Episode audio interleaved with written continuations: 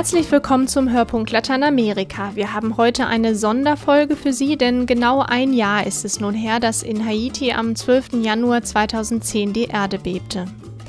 Anorte Linsmeier hat sich vor Ort angeschaut, unter welchen schwierigen Bedingungen die Menschen in Haiti in den Auffanglagern leben. Die Adveniat-Länderreferentin Margit Wichelmann berichtet darüber, wie traumatisiert die Menschen drei Jahre nach dem Erdbeben noch immer sind und wie Adveniat dem Land dabei hilft, wieder auf eigenen Beinen zu stehen. Ina Rotscheid hat mit dem Vorsitzenden der haitianischen Bischofskonferenz, Bischof Chibli Langlois, darüber gesprochen, was aus den internationalen Hilfsbekundungen geworden ist. Und wir werfen einen Blick in die tragische Geschichte Haitis, um zu erfahren, wie die einst reichste Kolonie Amerikas zum Armenhaus der Karibik werden konnte.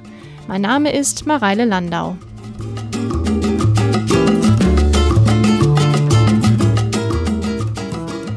Am 12. Januar 2010 bebte in Haiti 38 Sekunden lang die Erde und stürzte das Land und die Menschen in eine Katastrophe, die bis heute anhält. Über 250.000 Tote, über 300.000 Verletzte, Zerstörung überall. Noch immer liegt in Port-au-Prince Schutt am Straßenrand, noch immer leben über eine halbe Million Menschen in Zeltstätten, in denen zu allem Überfluss auch noch die Cholera grassiert. Anorte Linsmeier hat sich vor Ort ein Bild von der Lage gemacht.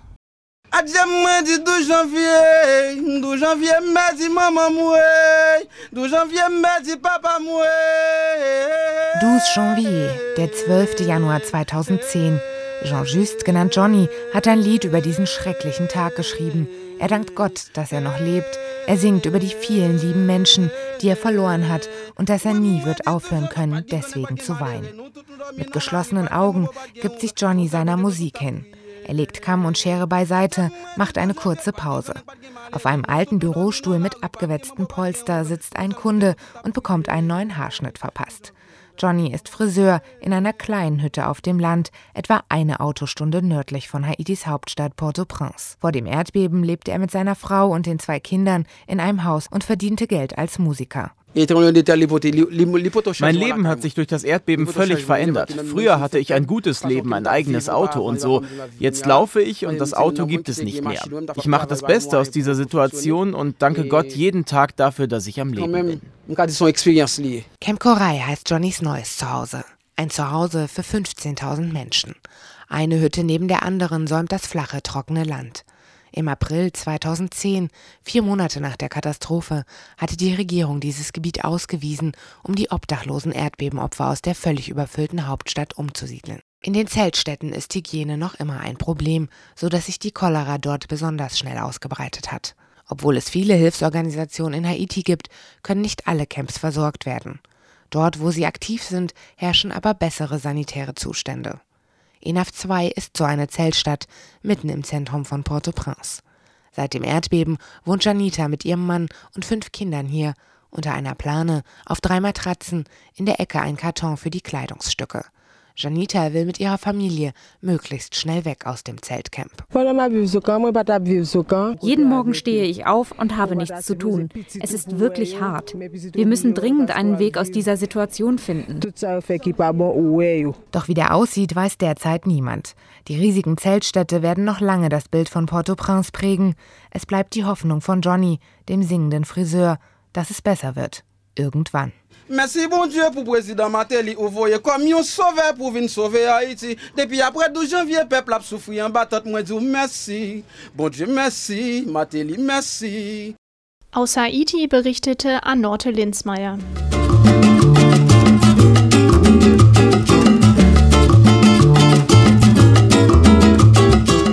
100.000 Obdachlose, eine Arbeitslosenquote von 80 Prozent. Drei Jahre nach dem Erdbeben fällt die Bilanz für Haiti noch immer schlecht aus. Adveniat Haiti-Referentin Margit Wichelmann berichtet im Interview über ein traumatisiertes Land, das nach Unabhängigkeit strebt, aber noch lange von internationaler Hilfe abhängig sein wird. Frau Wichelmann, wie sieht es heute, drei Jahre nach dem Erdbeben in Haiti aus? Leider ist es so, dass immer noch äh, eine große Zahl von Menschen in den Lagern ähm, leben, die nach dem Erdbeben eingerichtet worden sind. Es sind ungefähr noch 400.000 Menschen, die dort äh, verharren. Äh, zu Beginn, äh, also direkt nach der Katastrophe, waren es 1,5 Millionen Menschen ungefähr. Das heißt, es ist, hat sich schon einiges getan. Aber die 400.000 Men 400 Menschen, die noch in den Lagern leben, leben in ganz, ganz schwierigen hygienischen Verhältnissen. Und die Menschen, die das Lager verlassen oder die Lager verlassen haben, da muss man sich auch nicht vorstellen, dass die jetzt in tolle neue Häuser gezogen sind, sondern oft haben die äh, Zuflucht bei Verwandten gesucht, leben jetzt mit einer großen Zahl an Menschen in kleinst, auf kleinstem Raum zusammen. Es fehlt dort dann auch in der Regel an, an Lebensmitteln, an hygienischen äh, Installationen und allem. Was bedeutet das denn wiederum für die Ausbreitung der Cholera? Das Problem bei der Cholera ist, dass die an sich äh, sehr gut zu bekämpfen oder zu verhindern ist, indem man hygienische Maßnahmen einhält. Und äh, in den schwierigen hygienischen Bedingungen in Haiti ähm, ist, sind diese Maßnahmen quasi nicht durchzuführen. Also es, geht, sind ganz einfache Sachen, sich die Hände zu waschen, ähm, das Wasser zu kochen oder nur behandeltes Wasser zu trinken. Und all das ist den Menschen, vor allem denen, die noch in den, in den Flüchtlingslagern leben, äh, nicht möglich. Und dadurch breitet sich die Cholera immer wieder aus. Jetzt nach den Überschwemmungen, nach den letzten Wirbelstürmen ist dies nochmal ganz äh, verschärft auch geschehen, denn da ähm, war das überflut, überflutete Land natürlich Keimzelle für die Cholera. Port-au-Prince steht meistens im Mittelpunkt der Betrachtung. Auf dem Land kommt die Hilfe aber häufig nicht an. Es ist genau das Problem, dass das Erdbeben die Hauptstadt getroffen hat und da natürlich auch die meiste Not direkt nach dem Beben herrschte. Und viele Institutionen sind erst nach dem Erdbeben ins Land gekommen, waren vorher vor Ort nicht präsent und haben sich dann in oder um die Hauptstadt drumherum angesiedelt. Und äh, Deswegen die, äh, sind die NGOs dann auf dem Land und in den anderen Regionen Haitis sehr wenig präsent. Nach den äh, Überschwemmungen zum Beispiel war es so, dass wir äh, Hilferufe aus dem äh, südwestlichen Teil des Landes bekommen haben, wo man uns gesagt hat, bei uns ist niemand, weil die äh, ganze Hilfe sich immer auf die Hauptstadt konzentriert. Institutionen wie zum Beispiel Adveniat oder andere, die schon vor dem Erdbeben im Land waren, sind, äh, sind auch landesweit aufgestellt. Also unsere Hilfe ähm, erreicht die verschiedensten Land Landesteile. Wie hilft Adveniat den Menschen in Haiti denn? Also wir haben Projekte in ganz unterschiedlichen Bereichen und das sind alles Projekte, die uns von der haitianischen Kirche an uns herangetragen werden. Denn wir haben ja die, äh, die Überzeugung, dass die haitianische Kirche am besten weiß, äh, wie sie den Menschen vor Ort beistehen kann viel besser als wir das könnten. Und wir haben äh, zum Beispiel einen Schwerpunkt nach dem Beben äh, auf den Bereich der Traumaseelsorge gelegt. Ähm, man muss sich das so vorstellen, dass quasi jeder Haitianer in irgendeiner Form ähm, die Auswirkungen des Bebens gespürt hat, weil zum Beispiel ein, ein, ein Familienmitglied oder viele Familienmitglieder, Freunde, Bekannte verstorben sind oder verletzt worden sind. Und ähm, im Prinzip ist es ein ganzes Volk, was traum zutiefst traumatisiert ist und wo es wenig Angebote im Land selbst gibt, mit diesem Trauma umzugehen und das äh, Erlebte zu verarbeiten. Und da hat die haitianische Kirche ähm, Menschen zur, zur Verfügung gestellt, die sich fortbilden in dem Bereich und die bekommen von Advenia zum Beispiel ein Stipendium. Wir unterstützen natürlich ganz stark auch den Wiederaufbau äh, der zerstörten Infrastruktur mit, der jetzt erst langsam anläuft. Wir, gerade wird zum Beispiel ein großes Schulzentrum in der, äh, in, im Süden des Landes wieder renoviert, sodass dort endlich der Schulunterricht wieder stattfinden kann. Bisher lernen die Schul Sch Schüler in provisorischen Schuppen. Ähm, das ist ein Projekt zum Beispiel, aber so haben wir ganz verschiedene Projekte. Vielen Menschen in Haiti fehlt noch das Dach über dem Kopf, anderen mittlerweile aber auch die tägliche Nahrung. Warum sind die Lebensmittelpreise so enorm angestiegen? Es ist so, dass die äh, Preise seit dem Beben ganz stark gestiegen sind. Ähm, vor allem oder einer der Gründe ist, dass, äh, dass ja ganz, ganz viele Vertreter internationaler Organisationen im Land sind und die Blauhelmtruppen, die seit 2004 in Haiti sind und die eine gewisse Kaufkraft auch mit ins Land bringen. Und äh, das hat dazu geführt, dass, dass nicht nur die Lebensmittelpreise extrem steigen, sondern zum Beispiel auch die Preise für Mieten und für Gehälter, äh, wovon ein Teil der Haitianer dann ja auch profitiert. Aber gerade die einfachen Arbeiter, die, äh, deren Gehälter nicht gestiegen sind, die können sich nun das, das, die alltäglichen Ausgaben quasi nicht mehr leisten und sind noch ärmer als zuvor. Die Arbeitslosenrate liegt bei 80 Prozent. Diebstahl, Prostitution, Kriminalität sind an der Tagesordnung. Was macht die Aneinanderkettung von Katastrophen auch mit dem sozialen Leben eines Landes?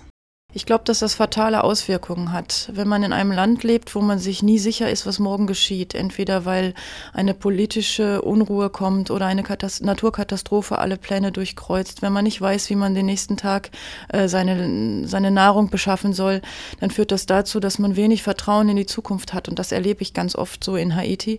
Es gibt kein Vertrauen in politische Institutionen, kein Vertrauen in das äh, Rechtsgefüge, in die Polizei, so dass jeder im Prinzip sein Leben selbst für sich regelt, ähm, auch Selbstjustiz übt.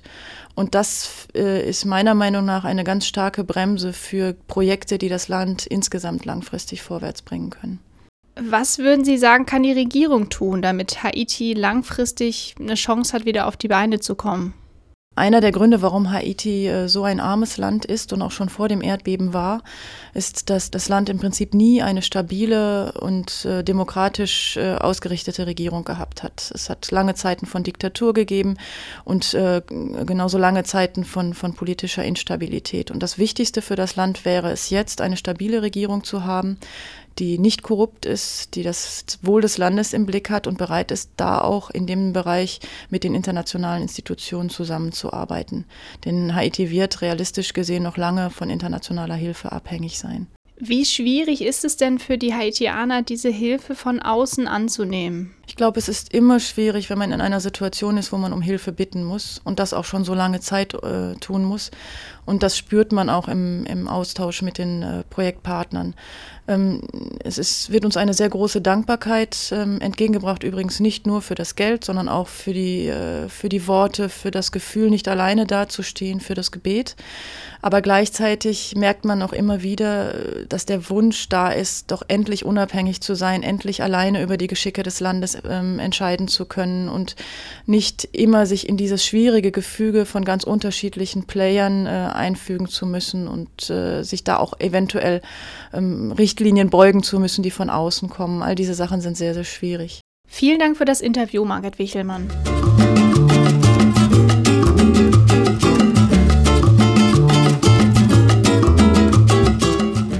Direkt nach dem Erdbeben war die internationale Betroffenheit und die Spendenbereitschaft groß, stellte man doch fest, dass Haiti jahrzehntelang in Vergessenheit geraten war.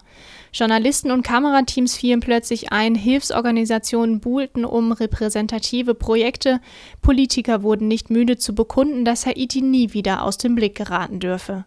Doch was ist aus diesen Versprechen und der internationalen Aufmerksamkeit geworden? Ina Rotscheid hat darüber mit dem Vorsitzenden der haitianischen Bischofskonferenz gesprochen. An den 12. Januar 2010 kann sich Bischof Chibli Langlois noch gut erinnern. Er war in seiner Diözese Fort Liberté im Norden des Landes unterwegs, als gegen 5 Uhr nachmittags die Erde bebte. Euh, Plötzlich spürten wir, wie es wackelte, aber in dem Moment ahnten wir noch nicht, was passiert war. Wir schalteten das Radio an und hörten, dass es vor allem Port-au-Prince, Jacmel und die Regionen Miragoin und Ansanvaux getroffen hatte. Das Ausmaß des Bebens wird erst Tage später deutlich. Mindestens 300.000 Menschen wurden getötet, Millionen Menschen obdachlos.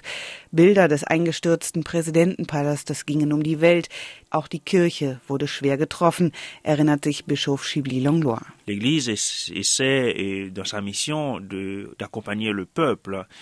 Eigentlich sollte die Kirche den Menschen in dieser Situation beistehen.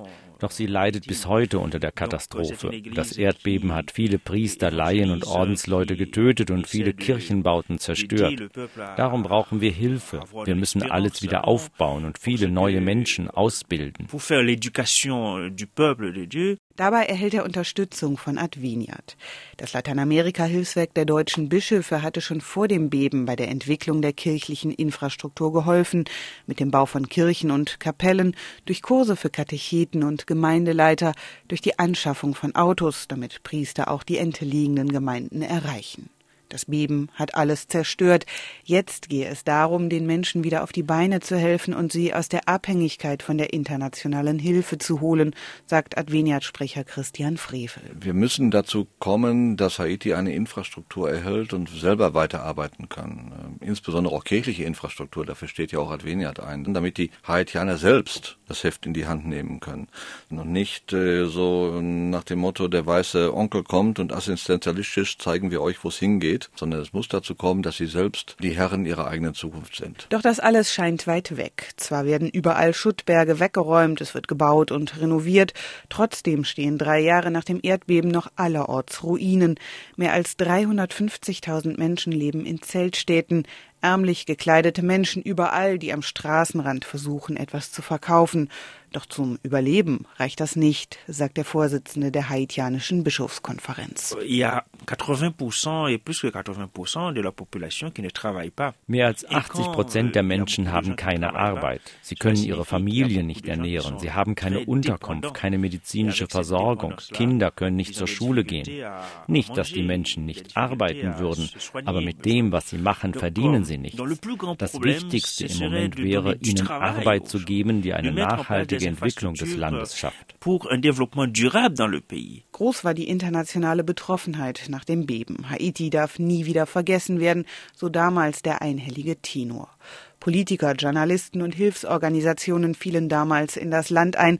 Doch was ist davon übrig geblieben? Überschwemmungen, Ernteausfälle und eine Cholera-Epidemie haben seitdem das Land heimgesucht. Doch das internationale Interesse an Haiti ist stark zurückgegangen, beklagt Adveniat-Pressesprecher Frevel dass im Herbst 2012 neben den USA auch Haiti massiv von Wirbelsturm Sandy getroffen wurde, war in den Nachrichten allenfalls noch eine Randnotiz. Zwei Jahre nach dem Erdbeben begann der große Exodus der NGOs und irgendwie hat man den Eindruck, äh, wir sind wieder da angekommen, wo wir standen, als das Erdbeben über Haiti kam. Und ich war erschreckt darüber, wie viel Passivität auch noch da ist, weil einfach keine andere Chance da ist, weil nichts sich bewegt. Und man hofft darauf, dass irgendwo was kommt, aber es kommt halt nur diese Nothilfe und die Nothilfe alleine hilft nicht weiter, um etwas aufzubauen. 2011 wurde in Haiti Michel Martelly zum neuen Präsidenten gewählt. Hat er die Kraft für Veränderungen?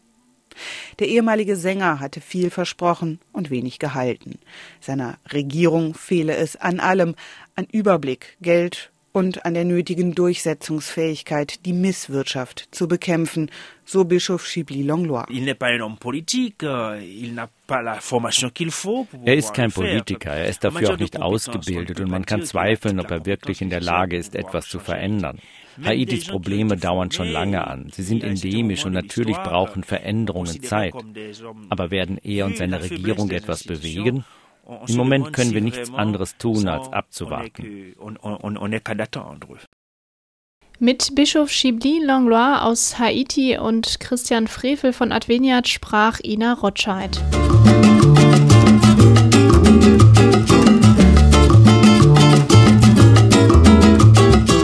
Haiti ist heute eins der ärmsten und ein von der Natur dramatisch gebeuteltes Land. Das wurde im Laufe der Sendung in allen Berichten immer wieder deutlich.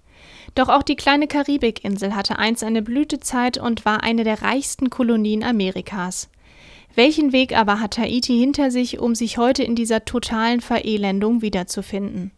Ich habe gemeinsam mit dem Historiker und Adveniat-Referenten Michael Huhn einen Blick in eine Landesgeschichte geworfen, die sich zwischen Märchen und blutrünstigem Kriminalroman bewegt. Es una maravilla, es ist ein Wunder, schrieb Christoph Kolumbus am 5. Dezember 1492 begeistert in sein Bordbuch, als er die Küsten der Insel Hispaniola erblickte. Deren Schönheit und Vielfalt übertraf alles, was er bisher gesehen hatte. Die Vegetation der Insel, auf der heute Haiti und die Dominikanische Republik liegen, galt lange als die üppigste der Tropen. Davon ist bis heute allerdings nur wenig übrig geblieben, bestätigt auch Adveniat-Referent Michael Huhn von eigenen Reisen auf die Karibikinsel.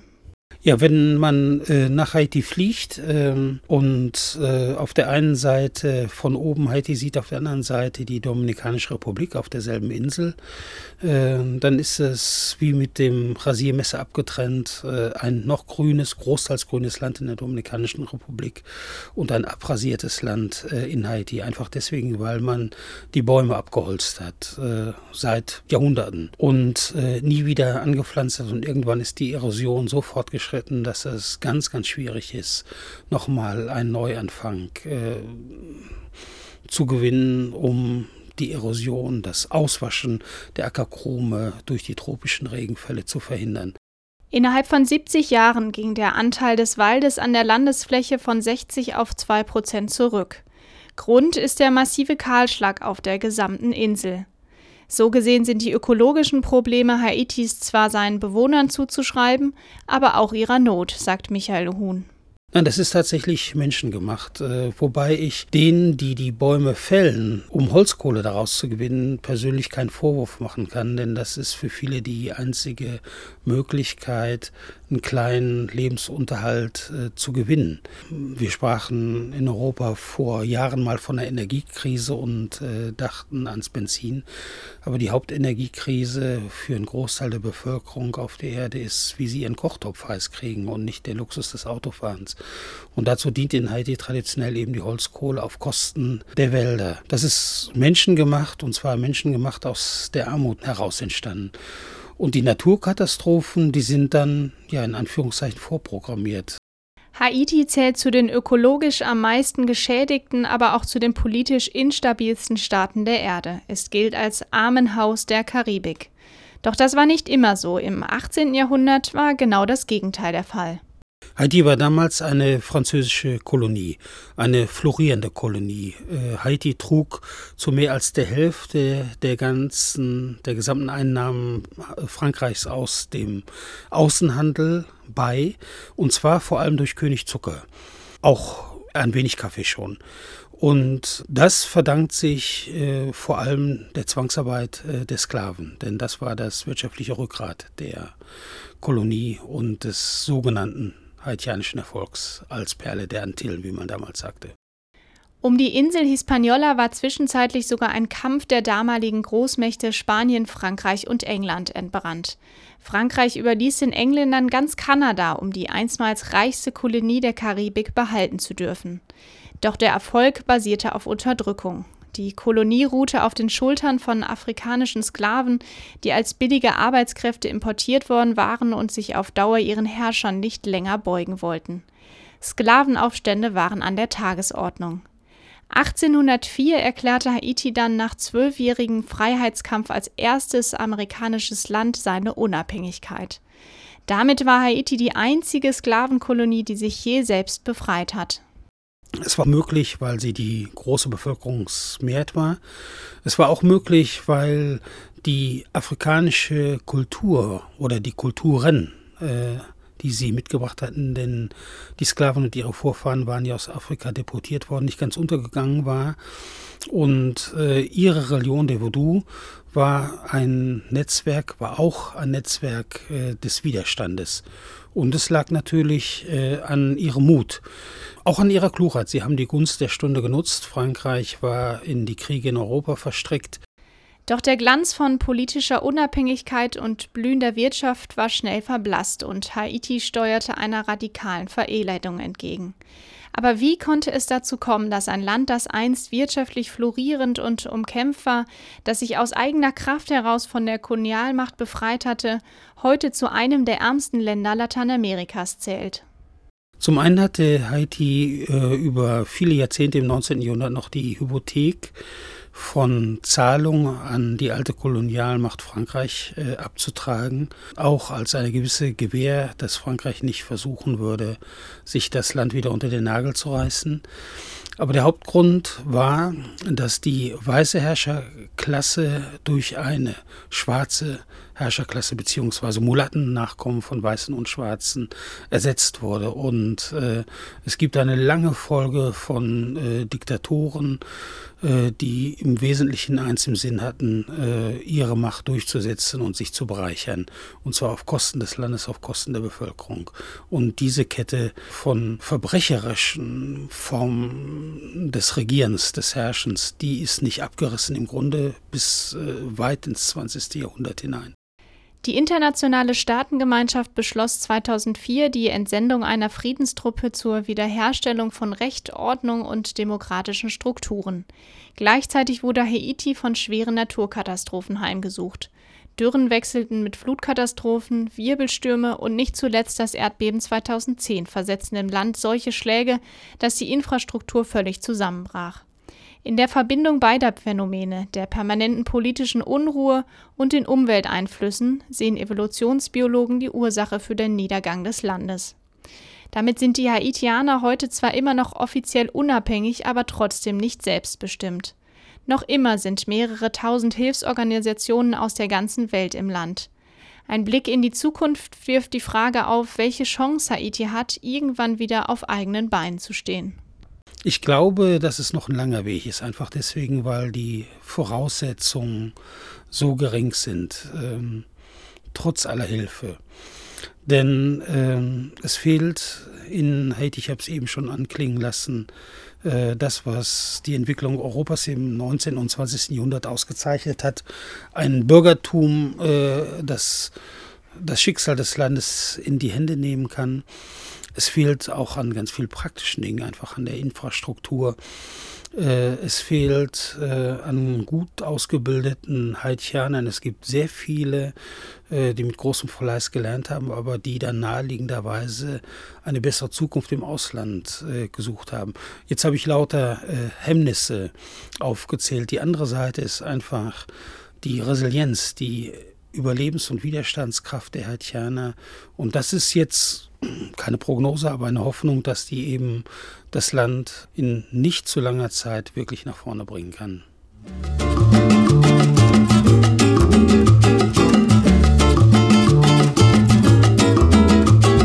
Das war die Hörpunkt Lateinamerika Sonderfolge zum Jahrestag des Erdbebens auf Haiti. Vielen Dank an Anorte Linsmeier, Ina Rotscheid, Margit Wichelmann und Michael Huhn für ihre Mitarbeit. Sie finden weitere Interviews, Hintergrundinformationen, Infos zu Spenden und ein Dossier zur Nachrichtenlage in Haiti auf der Sonderseite auf adveniat.de und den Link dazu auch unter dieser Podcast-Folge auf blickpunkt-lateinamerika.de. Mein Name ist Mareile Landau. Tschüss und bis zum nächsten Mal.